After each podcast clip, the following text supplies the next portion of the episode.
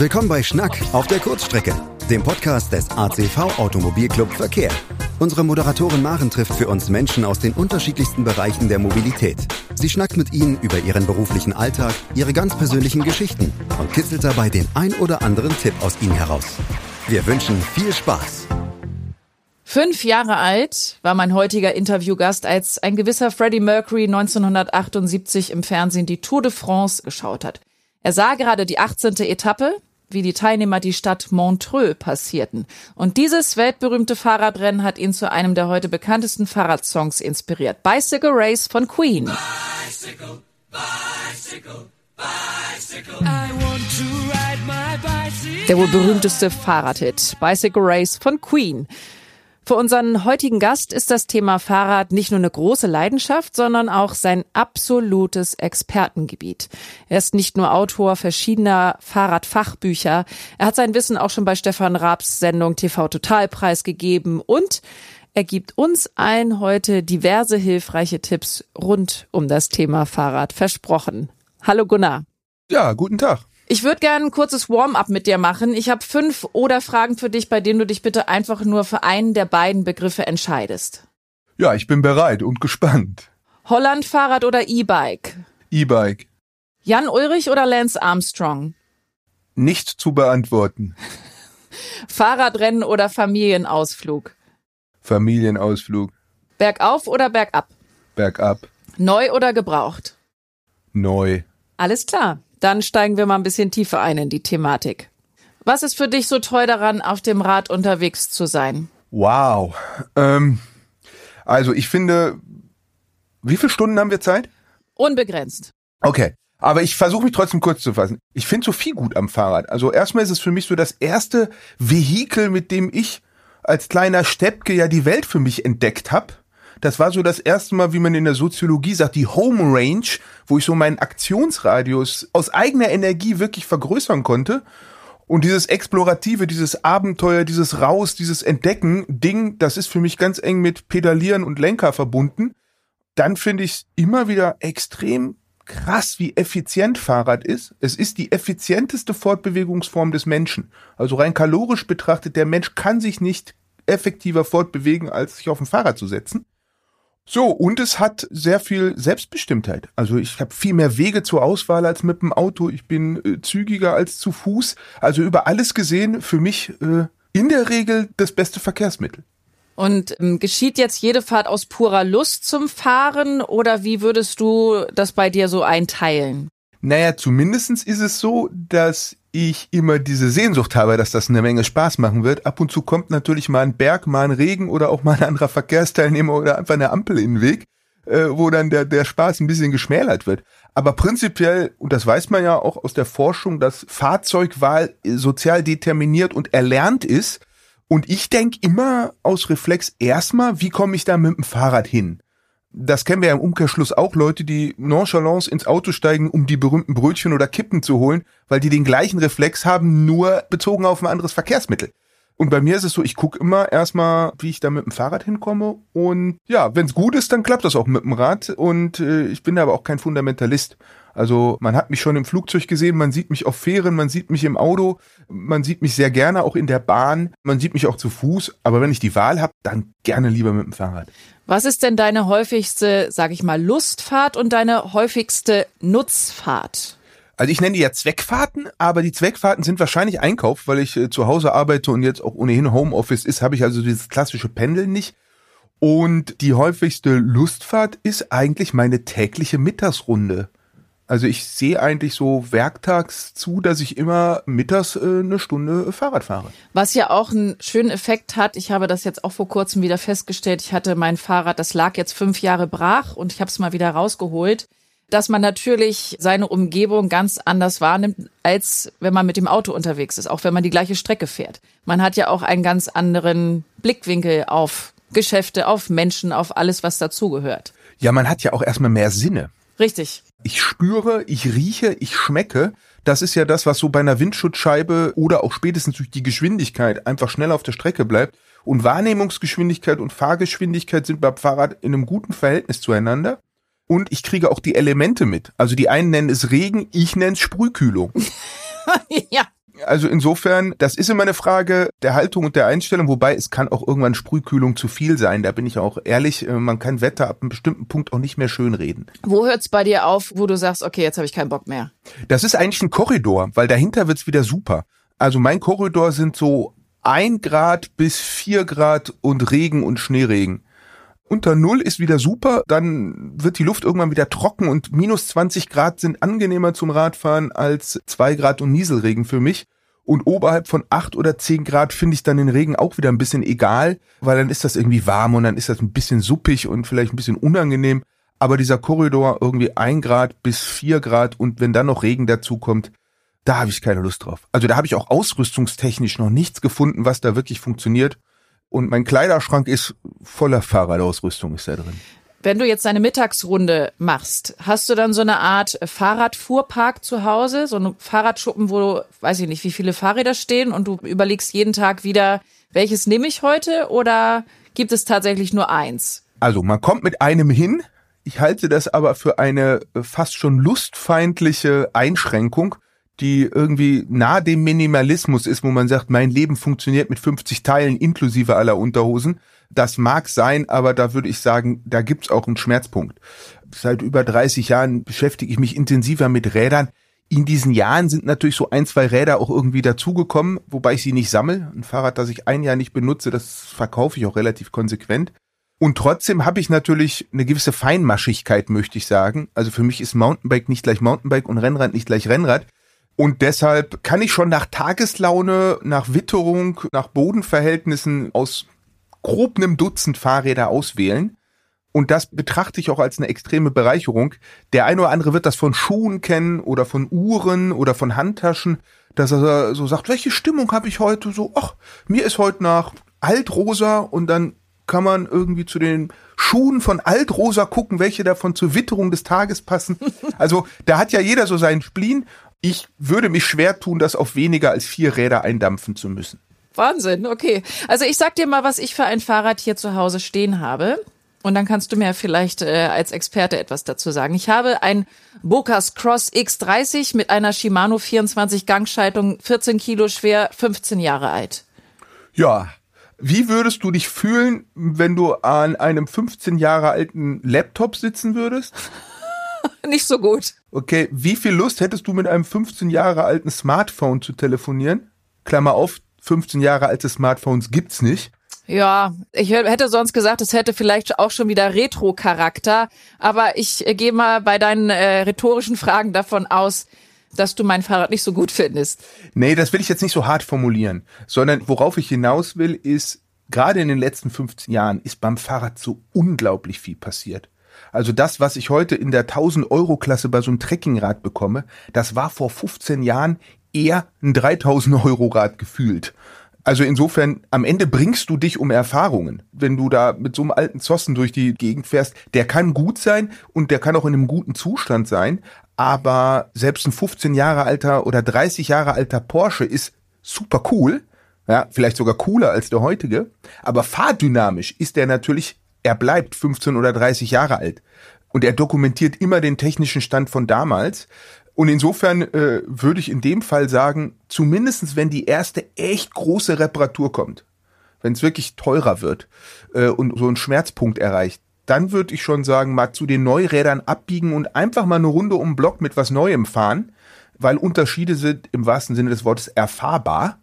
In der Psychologie sagt man, man kann nur Dinge bewerten, für die man Kategorien hat und sich mal so die Kategorie, was kann denn ein Fahrrad heute, sich die mal so selber mit einer, mit einer Probefahrt zu erarbeiten, das ist eine echte Offenbarung. Bremsen, die wirklich bremsen, Lichter, die wirklich leuchten, Schaltungen, die wirklich schalten, Reifen, die leicht rollen, äh, Sättel, die bequem sind. Also da ist in jedem Bereich so viel passiert. Ich sage immer so salopp, wenn das Rad noch irgendwie mit D-Mark bezahlt wurde oder schlimmstenfalls irgendwie auf der Quittung noch eine vierstellige Postleitzahl ist, dann ist es eigentlich nur, wenn es damals ein echtes Luxusprodukt war ja, kann man sagen, dass das lohnt weiterzufahren. Ansonsten würde ich sagen, in der Regel ist so aus dem Querschnitt Fahrspaß, Fahrsicherheit und äh, wie sieht's bei der nächsten Panne aus, äh, ist es eigentlich so, dass ein, ein neues Rad äh, mehr Spaß macht und wenn wir dann über Motorisierung reden, erst recht. Ich habe verstanden. Also das heißt, äh, bei der nächsten Möglichkeit sich mal einfach äh, persönlich beraten lassen. Oder vielleicht gehe ich auch einfach über zu dem Fatbike meines Mannes, was gleichzeitig auch ein E-Bike ist. Das fährt sich auch ganz toll. Fatbike ist super. Ich bin ein großer Anhänger des Fatbikes, wohl wissend, dass das so angenehm nischig und nerdig ist. Ich glaube, das sagt gar nicht jedem was. Das sind ja diese breiteren Reifen. Genau. Sag ich jetzt mal als Nicht-Nerd oder wie würdest du das beschreiben? Ein Hersteller hat mal geschrieben, Omniterra Lustfahrzeug. Aber worauf man hinaus will, die Dinger haben halt wirklich breite Reifen. Also wir reden da von vier bis fünf Zoll, also wirklich zwölf, 15 Zentimeter breite Reifen, die ich mit extrem niedrigem Druck fahren kann. Man kann sich das so ein bisschen vorstellen wie so ein Hovercraft dass man über diesen geringen Luftdruck und die hohe Auflagefläche sehr, sehr unabhängig vom Untergrund ist. Die sind bestens geeignet, um auf Kies, im Matsch, im Sumpf, im Schnee, am Strand zu fahren. Also überall da, wo man mit einem normalen Rad nicht weiterkommt, kommt man mit denen noch wirklich weit. Und ich kann sagen, diesen Winter, als es so schön kalt war und viel Schnee war, ich hatte wundervolle Wochenenden im Harz mit dem Ding. Und das hätte ich auch mit keinem anderen Rad gehabt. Und dann sind wir auch so ein bisschen auf der Spur, äh, wann sollte man sich ein neues Fahrrad kaufen? Das eine ist, wenn es alt ist und das andere ist, wenn es einem neue Erlebnisse ermöglicht. Also ich habe relativ viele Räder und trotzdem kann ich sagen, wenn ich eine Radgattung finde, mit denen ich neue Erlebnisse haben kann, dann lasse ich die Kreditkarte glühen. Völlig klar. Jetzt hast du gerade schon davon gesprochen, wenn man sich ein neues Fahrrad zulegen will, da gibt es sicherlich den ein oder anderen Hörer, der gerade davor steht und überlegt, was muss man beim Kauf beachten, was jetzt Preis, was Qualität und natürlich auch Zweck angeht. Ja, also Zweck würde ich sagen, es sollte zu einem selbst passen. Also wo fahre ich, wie oft fahre ich, auf welche Art und Weise will ich fahren? Und ich sag mal so, welche Ansprüche habe ich? So. Und das zweite ist natürlich Champagne Taste Beer Budget ist immer ein Problem. Also, dass man sehr hochgestochene Wünsche hat, aber dann beim Portemonnaie äh, sagt, nee, aber es darf nicht viel kosten. Da sind meine Erfahrungen die, dass in der Regel die meisten Rückmeldungen, die ich bekomme, haben eher die Tonalität nach ein paar Wochen oder ein paar Monaten hätte ich doch ein bisschen mehr ausgegeben und es kommt relativ selten vor, dass jemand sagt, oh, da habe ich richtig viel ausgegeben und es hat sich nicht gelohnt, irgendwie ist ja Mist. Das sieht man zum Beispiel auch an den E-Bike, nicht nur an den Verkäufen, vor allen Dingen an diesem wirklich dünnen Gebrauchtradmarkt. Es ist ja nicht so, dass ganz viele sich ein E-Bike kaufen und dann nach ein paar Wochen feststellen, das ist doof äh, und es wieder verkaufen. Also so Verkauf wegen nicht gefallen, nagelneues E-Bike äh, oder wegen Nichtbenutzung sieht man so selten. Das heißt eigentlich aus meiner Sicht, es lohnt sich immer eher ein bisschen mehr zu investieren. Das hat nach oben raus natürlich Grenzen, das ist klar. Und nach unten raus, irgendwann machen die Räder nicht mehr ganz so viel Spaß, dann halten sie nicht mehr so lange und dann gibt's da drunter noch die Stufe, wo es dann wirklich unsicher und gefährlich wird. Um das mal als Faustformel zu sagen, unter 500 Euro gibt's nur Spielzeuge für große oder kleine Kinder. Also darunter passiert wirklich nicht viel. Ab 1000 Euro äh, würde ich sagen, fängt's an, grundsolide zu werden. Und beim E-Bike würde ich sagen, unter 1500 Euro macht man mehr als nur Lustkompromisse. Und ab 3000 Euro fängt es an, wirklich grundsolide zu werden. Wie wichtig ist eine äh, Beratung vor Ort deiner Meinung nach? Und was macht eine gute überhaupt aus? Vielleicht vorneweg, der Fahrradfachhandel und der lokale stationäre Handel ist einer der wenigen Einzelhandelssparten, jetzt Corona mal außen vor gelassen, der in den Jahren davor gewachsen ist. Also während wir in anderen Bereichen, Kameras, Handys, Klamotten oder so, merken, dass alles immer mehr ins Internet wandert, können wir sagen, beim Fahrrad ist es so, dass der Fachhandel von vielen Leuten als die wichtigste Adresse angesehen wird. Das hat auch gute Gründe. Zum einen ist es ja ein Produkt, mit dem ich arbeite. Ich bewege mich ja auf dem Fahrrad. Also wo merkt man sonst, dass man unterschiedlich lange Arme oder Beine hat? Das merkt man beim Fahrradfahren, wenn es irgendwie zwickt. Und dann hilft ein einfach ein, ein Amazon-Händler aus der Entfernung nicht, sondern dann ist es cool, wenn äh, da einfach ein Radhändler oder eine Radhändlerin ist, die den Schraubenschlüssel nimmt und das eben justiert und sagt, so, jetzt passt's für dich. Und das gleiche ist auch, wenn man Platten hat oder die Bremse irgendwie aus irgendeinem Grund nicht bremst, dann hilft ein so, ein, äh, so eine Frage-Antwort-Spielchen auf Amazon wenig. Dann ist es besser, wenn da eine Fachhändlerin ist, die einfach äh, mit drei oder auch mal fünf Handgriffen die Sache wieder in die Spur bringt. Das heißt, ich würde es verkürzt sagen, je weniger Ahnung ich habe, desto Fachhandel äh, je weniger ich selber an dem Ding machen will, desto Fachhandel. Ich bin jetzt ein Fahrrad-Nerd. Ich kann sicherlich im Internet mal hier und da ein Schnäppchen machen. Klammer auf, ich habe mich auch schon tierisch verhauen, weil ich es irgendwie dann doch nicht genau gesehen habe und dann hat es doch nicht gepasst. Aber normaler Mensch, sag ich jetzt mal, mit normalem technischen Verständnis und normalem Wissen vom Fahrrad ist im Fachhandel am besten aufgehoben. Was passiert im Fachhandel? Der Fachhändler übersetzt letzten Endes meine eigenen Ideen in Technik. Man erzählt ihm, was ich machen will und wie oft und irgendwie so und dann übersetzt er jeden einzelnen Punkt in eine technische Ausgestaltung und dann sagt er, guck mal, du fährst oft, du musst pünktlich zur Schicht erscheinen, du hast einen Weg mit viel Kopfsteinpflaster und das ist schlecht ausgeleuchtet. Hier hast ein Rad, ein bisschen breitere Reifen mit Schutzblechen, mit einer guten Lichtanlage und guten Scheibenbremsen und das sind unplattbare Reifen, damit du nie eine Panne hast. Hier gibt's noch ein gutes Schloss dazu, weil es ist auch ein bisschen windiges Viertel. So, und übersetzt die Sachen einfach in Technik und dann sieht so ein Rad in Hamburg, wo es flach ist, natürlich anders aus als in Stuttgart. Oder in Leipzig, wo es ganz viel Kopfsteinpflaster und Bahnschienen gibt. Und diese kleinen Anpassungen, diese Übersetzungen, nenne ich das mal, das macht ein gutes Fachhandelsgeschäft. Wie ist das, wenn sich jetzt Eltern überlegen, für ihr Kind das Fahrradfahren lernen soll oder irgendwann wird, zwangsläufig, wenn es Interesse daran hat und die Eltern einem das auch vielleicht vormachen? Äh, was würdest du da empfehlen? Wir stehen nämlich auch gerade davor, dass unsere vierjährige Tochter äh, Fahrrad fahren möchte, aber einfach auch, naja, nicht hinfallen möchte und das Fahrrad ist dann vielleicht zu schwer. Was hast du da für Tipps? Also vier ist relativ spät, wäre meine erste Anmerkung. Also wir haben ja heutzutage eigentlich immer diese, ich nenne das, äh, diese Laufradkids. Also die Kinder, die sehr früh Laufrad fahren, also motorisch sehr früh ausgebildet sind. Aber der Umstieg von Laufrad auf das erste pedalierende Fahrrad, das kann im Zweifel wirklich eine Sache von fünf oder zehn Minuten sein. Das geht wirklich schnell. Also das ist ein ganz anderes Fahrradfahren lernen, als noch meine Generation gemacht hat. Mein Tipp ist da Schonraum, nicht Verkehrsraum. Also auf irgendeinem Parkplatz am Sonntagnachmittag und nicht irgendwie am Samstagmorgen um 8 Uhr, irgendwie, wenn alle zum Supermarkt oder zum Markt fahren. Man sollte sich nicht täuschen lassen. Wenn Kinder Rad fahren können, weil sie es durchs Laufrad sehr früh lernen, sie sind noch nicht verkehrstauglich. Das hat teilweise richtig auch physische Komponenten, beispielsweise Sichtfeld. Das Sichtfeld von Kindern ist erst mit acht Jahren so groß wie beim Erwachsenen. Also die können bestimmte Sachen schlicht nicht sehen. Das heißt, äh, einerseits ist das ein Plädoyer dafür, viel und früh Rad zu fahren, aber dies nicht im Verkehrsraum zu machen und immer im Hinterkopf zu haben, das eine ist die physische Kompetenz, das andere ist die kognitive. Und das klafft halt auseinander. Und das klingt jetzt ein bisschen, bisschen paradox im ersten Moment. Je früher die Kinder es lernen und je früher sie hinfallen, je besser ist es. Weil die Fallhöhen sind gering, die Fallgeschwindigkeiten sind gering, die Knochen sind noch weich. So. Also man lernt mit drei Radfahren einfacher als mit sechs, einfacher als mit 16 und einfacher als mit 60. Also insofern, je früher, desto besser, viel Laufrad vorher äh, und dann ohne Erwartungsdruck der Eltern und ohne auch Überbehütung, aber umgekehrt auch ohne Leichtsinnigkeit. Bei einigen Fahrzeugen, wie zum Beispiel Autos oder bei äh, vielleicht auch Motorrädern, da wird einigen ähm, PKWs ja zum Beispiel auch so ein gewisses Image zugeschrieben, wie bei einem Cabrio jetzt beispielsweise oder einfach einem Oldtimer. Würdest du sagen, es gibt auch Räder, Fahrräder, äh, denen du eine spezielle Wirkung oder ein gewisses Image zuschreibst?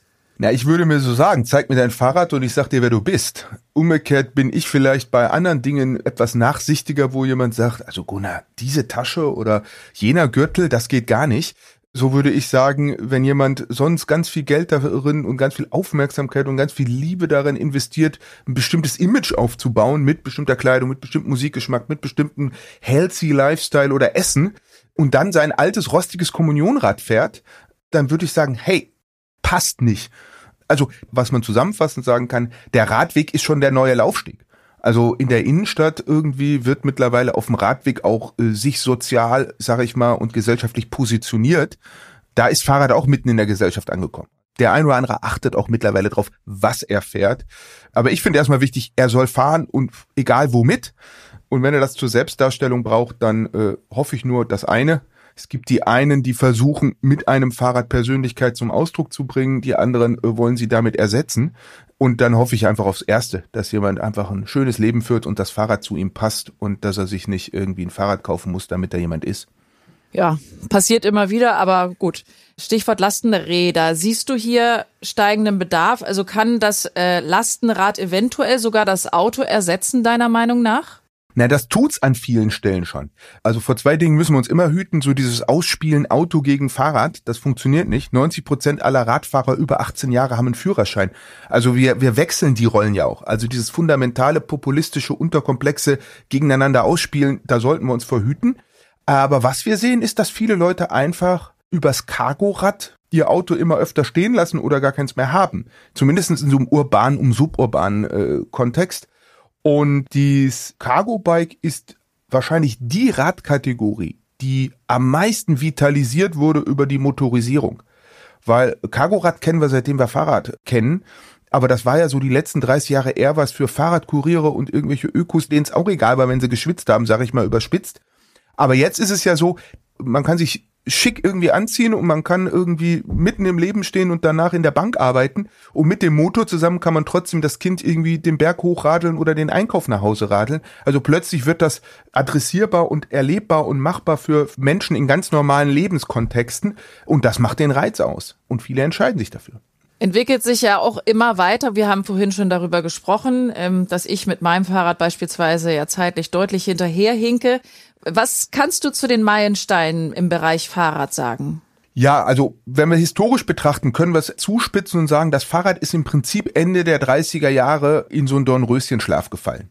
Dann gab es einen Weltkrieg, wo alle Forschung da reinging und danach gab es zumindest für Deutschland klar diese Maxime, wir werden irgendwie äh, Wiederaufbau und dann war ganz schnell Messerschmitt, Kabinenroller, Auto. Also da war sehr schnell so das Auto als Inbegriff des, wir haben die Trümmer weggeräumt, uns geht's wieder gut. Darauf wurde infrastrukturell und an vielen Stellen äh, ja auch massiv drauf, drauf hingearbeitet. Und Mitte der 70er, Anfang der 80er Jahre hat sich das Fahrrad im Prinzip aus so einer reinen Rennradecke, wo es ein bisschen Entwicklung gab, wieder breiter aufgenommen. In Mitteleuropa viel über so eine ökologische, wir wollen irgendwie Fahrrad fahren und nicht mehr Auto fahren. In Amerika haben zeitgleich ein paar Hippies das Mountainbike erfunden.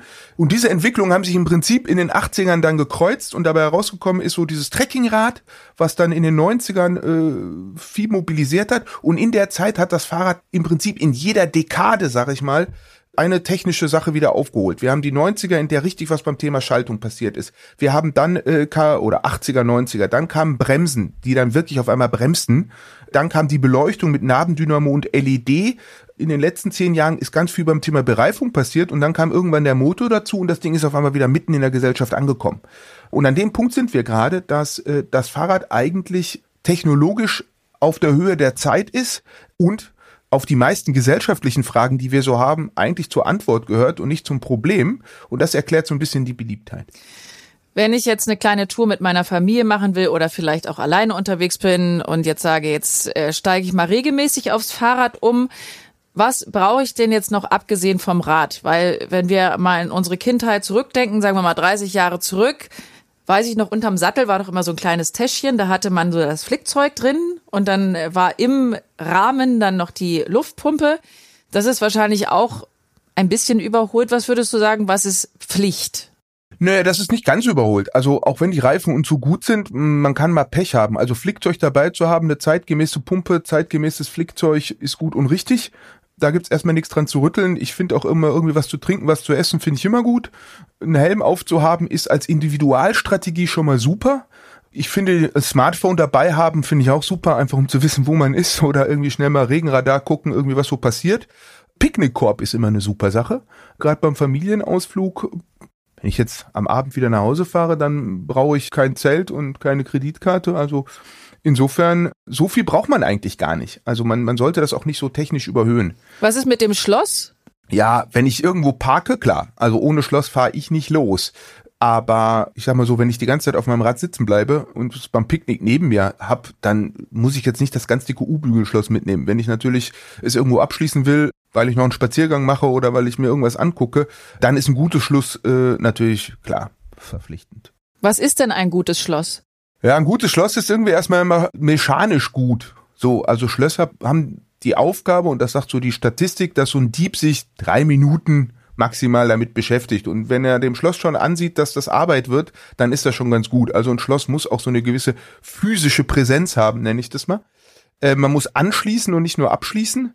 Dafür braucht es auch eine bestimmte Größe. Da haben sich ja diese U-Bügelschlösser oder modern so Fallschlösser etabliert. Einen guten Schließzylinder, den man nicht so einfach picken kann und einfach physisch einfach einen robusten Stahl. So. Und die Dinger enden irgendwie immer bei einem Kilo plus an Gewicht und eigentlich so 100 Euro plus bei soliden Rädern. Das ist so. Auf der anderen Seite, ich sag mal so 10% in Sicherheit investieren. Also bei einem 1000 Euro Rad nochmal ein Huni für ein Schloss, das ist schon schlau. Oha, okay. Oh Gott, wenn ich mir mal ein neues Fahrrad kaufe, dann wird das echt teuer. Aber ich habe da, äh, deswegen ist es ja auch gut, dass wir reden. Ähm, wie hoch schätzt du denn den Aufwand, äh, den man so mit dem Fahrrad hat? Also jetzt Reifenkontrolle, Wartung, Ersatzteile und so weiter. Ja, erstmal würde ich sagen, äh, ich würde nochmal auf das Wort teuer grätschen. Also ich würde sagen, ist eine Menge Geld, aber es ist preiswert. Also teuer finde ich andere Sachen. Also wenn ich mir angucke, dass ich ein Telefon habe, das so groß ist wie eine Schokolade und das kostet 1000 Euro, äh, das finde ich teuer. Äh, von dem jeder weiß, dass der Materialwert irgendwie 50 Euro ist und der Rest ist irgendwie Marketing und fette Taschen bei irgendeinem Hersteller. Da ist die Fahrradbranche schon anders, da kriege ich mehr fürs Geld. Das war jetzt der Promo-Teil für die Fahrradbranche. Ähm, zurück zum Hauptthema. Wie viel muss ich tun an so einem Rad? Ähm, also im Prinzip darf man nicht dem Glauben erliegen, wenn ich mir ein ganz, ganz, ganz teures Rad kaufe, äh, muss ich da gar nichts mehr dran tun.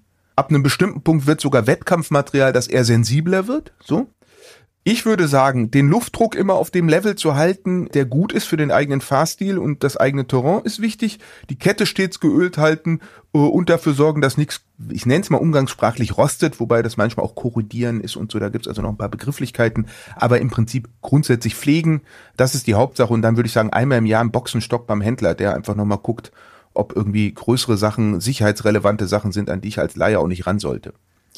Es gibt ja auch viele Menschen, die schlichtweg Angst haben vor dem Fahrradfahren. Also Sicherheitsbedenken, dass sie hinfallen könnten oder dass man einen Unfall mit einem Auto hat. Da sind wir wieder bei diesem Auto-Fahrradstreit oder naja, Problem, sage ich mal. Wie sinnvoll sind zum Beispiel äh, Dreiräder für Erwachsene? Oder hast du einen Tipp, wie man diese Angst bei einigen erwachsenen Menschen nehmen kann? Naja, das hat drei Komponenten. Das eine ist so die persönliche eigene Konstellation, sage ich mal. Also ist man man eher, eher sensibel oder ist man eher todessehnsüchtig? Das zweite ist natürlich irgendwie, welches Fahrzeug und wo bin ich unterwegs? Also morgens um acht in der Rush Hour ist halt keine so gutes Terrain. Und das dritte, müssen wir natürlich auch sagen, ist äh, Infrastruktur. Wir haben einfach zementierte Autozentrierung in Deutschland. So, jeder, der mal in Holland irgendwie Fahrrad fährt, weiß irgendwie, was Infrastruktur bedeuten kann, fürs sich sicher fühlen oder nicht. Und das vierte ist natürlich auch Umgangskultur. Wir haben nicht nur das autozentrierte Infrastruktur, sondern wir haben ja auch so eine Haltung äh, von vielen Verkehrsteilnehmern, ja, ich irgendwie Auto, Straße gehört den Autos. Das ist rechtlich nicht so und das ist kulturell auch bitte nicht so. Das heißt, eine Individualstrategie ist sich vertraut machen mit seinem Fahrrad, irgendwie vielleicht so ein Fahrsicherheitstraining machen, geschickte Streckenwahl zu geschickten Zeitpunkten. Meine gesellschaftliche Forderung, das effektivste wäre sofort Tempo 30 in allen Städten. Das ist der schnellste Weg, um Sicherheit reinzubringen, ohne Infrastruktur, die man jahrelang bauen muss und wo man klagen muss und Erhebungsverfahren, wo man einfach sagt, so, wir machen vorne ein Schild und jetzt nicht mehr 50 in der Stadt, sondern 30. Äh, und im zweiten Schritt Pedelecs dann auf von 25 kmh auf 30 erhöhen, damit es keine sogenannte Differenzgeschwindigkeit mehr gibt. Sondern damit einem Autofahrer sofort klar ist, wenn er ein Pedelec vor mir fährt, den kann ich gar nicht überholen, weil der fährt selber schon 30. Um, um so diesen Reflex, da ist ein Fahrradfahrer, den überhole ich, äh, weil ich bin ja schneller, um den rauszufiltern. So. Das sind natürlich irgendwie nicht unbedingt beliebte Sachen, die auch, ich sag mal, Adaption bei allen Verkehrsteilnehmern äh, und Akklimatisierung verlangen. Nur ich kann mich dran erinnern, wie komisch das war, als auf einmal Rauchen verboten war in Kneipen und Restaurants. Heute wären wir froh, wenn wir überhaupt wieder ins Restaurant rein könnten. Und jeder, selbst Raucher, sagen, boah, irgendwie wie ekelhaft ist das, dieser kalte Rauch und die Klamotten stinken und man geht zum Rauchen raus wir haben uns an so viele Veränderungen gewöhnt, die wir nach ein paar Monaten auch irgendwie dann gut und richtig finden. Und so würden wir uns auch an Tempo 30 gewöhnen. Es würde die Städte für alle lebenswerter machen und für Fußgänger und Radfahrer sicherer. Das heißt, ähm, was wäre dein Appell zum einen auch an die Autofahrer und dein Appell an die Radfahrer, wie man auch besser miteinander umgehen könnte im Straßenverkehr? Ja, die Perspektive des anderen irgendwie annehmen und vielleicht einfach mal Radfahren. Also ich fände super, wenn zum Führerschein eine Stunde Radfahren gehören würde. Dass die Leute das einfach mal erleben. Sondern, weil dieser Aha-Effekt, das kennen wir von Rechtsabbieger, toter Winkel, LKW. Äh, wie erhellend das für einen LKW-Fahrer ist, wenn der einfach mal mit dem Fahrrad fährt und merkt, wenn die 38 Tonnen da die Schere zumachen, äh, weil sie einen nicht sehen. Das zweite ist für die Radfahrer, Logisch, wir sind immer mehr Leute, wir sind, es sind mehr Radfahrer, also dieses anarchistische Moment, dass man da mal eben noch irgendwo durch und drüber fährt, das ist vorbei. Also wir müssen uns selber auch an die Regeln halten äh, und wir müssen in der Hackordnung auch mal nach rechts gucken. Sprich, unsere Verantwortung ist es uns gegenüber Fußgängern, wo wir vermeintlich der Stärkere sind, einfach verantwortungsvoll zu verhalten und das gelingt nicht jedem. Und bei Autofahrern das Liebste wäre mir Abstand, Abstand, Abstand. Also wir sehen, dass äh, einfach viel zu eng überholt wird systematisch zu eng überholt wird, das macht Angst. Und Richtung Parken und Stehen der holländische Griff. Das sagt dem einen oder anderen was, die gefährlichen Doring-Unfälle. Also man macht mal eben die Tür auf, weil irgendwie ist ja kein Auto hinter mir und der Radfahrer oder die Radfahrerin rauscht rein. Der holländische Griff besagt, dass ich mir angewöhne, meine Fahrradtür mit der rechten Hand aufzumachen. Wenn ich die mit der rechten Hand aufmache, mache ich schon eine Drehbewegung und dann rückt der Radfahrer oder die Radfahrerin automatisch in mein Sichtfeld. In Holland lernt man das in der Fahrschule. Und äh, wenn man sich den angewöhnt als Autofahrer oder Autofahrerin, das dauert ein paar Wochen. Das kostet ein gar nichts, energetisch und Zeit und verhindert einen Unfall und es muss klar sein, mal abgesehen von einem ganz kleinen Prozentsatz von Psychopathen, hat ja erstmal keiner Interesse an einem Unfall. Das ist ja auch für einen Fahrradfahrer oft schmerzhafter als für den Autofahrer, aber der Autofahrer freut sich ja auch nicht daran. Wenn er, ich sage jetzt mal salopp, einen Radfahrer umgefahren hat, da freut er sich ja nicht dran. Also das bringt ihm ja auch nichts. Also insofern, wir müssen einfach sehen, dass wir irgendwie zusammen klarkommen und wir müssen den Verkehrsraum umgestalten. Es sind mehr Radfahrer, die Autos sind größer geworden. Wir müssen am Ende darüber reden, über den stehenden Verkehr. Sprich, wo dürfen Autos parken oder nicht. Und dieser Anspruch, dass ein privates Auto im öffentlichen Raum für einen schmalen Kurs oder gar umsonst geparkt werden kann, der ist auf Dauer nicht haltbar. Zumindest nicht in den Innenstädten bin ich sehr dankbar für diesen Tipp. Also ich glaube, das hat sich bei vielen Hörern jetzt eingebrannt, dass man einfach mal versucht, die Fahrradtür mit der rechten Hand zu öffnen. Und es wäre tatsächlich ja auch wünschenswert, wenn das vielleicht auch in den deutschen Fahrschulen mit eingeführt würde, dass man solche Sachen einfach mal übt.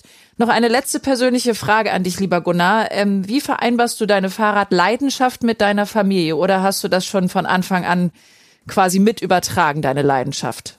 Naja, ich meine, den Fehler zu glauben, dass was das Fahrrad mir bedeutet, dass das zwangsläufig auch äh, bei meiner Frau oder bei meinen Kindern der Fall sein muss, da bin ich drüber hinweg. Aber ich meine, mich kriegt man natürlich nur mit Fahrrad, äh, aber umgekehrt die Zeit des absoluten Kilometerfressens, äh, also wo man wirklich richtig, richtig viel gefahren ist, die ist ein bisschen vorbei. Und man fährt auch mal zusammen und umgekehrt, meine Familie kriegt schon mit, dass wenn ich irgendwie an dem Tag Rad gefahren bin, dass ich äh, einfach in einer besseren Stimmung bin. Und das ist ja auch nicht ihr Nachteil. okay, wo geht die nächste Tour hin? Mit dem Fahrrad? Äh, heute Abend geht's äh, mit meinem Sohnemann äh, in die Wälder. Da fahren wir so ins Grenzland, ins Eichsfeld rein. Sehr schön. Gunnar Fehlau, vielen, vielen Dank für deine Zeit. Ja, gerne. Gunnar Fehlau, Fahrradexperte aus Göttingen. Wir hören uns wieder mit der nächsten Folge von Schnack auf der Kurzstrecke vom ACV, immer am ersten Donnerstag im Monat. Ich bin immer offen für Herzchen, Sternchen und Likes. Bis ganz bald. Macht's gut.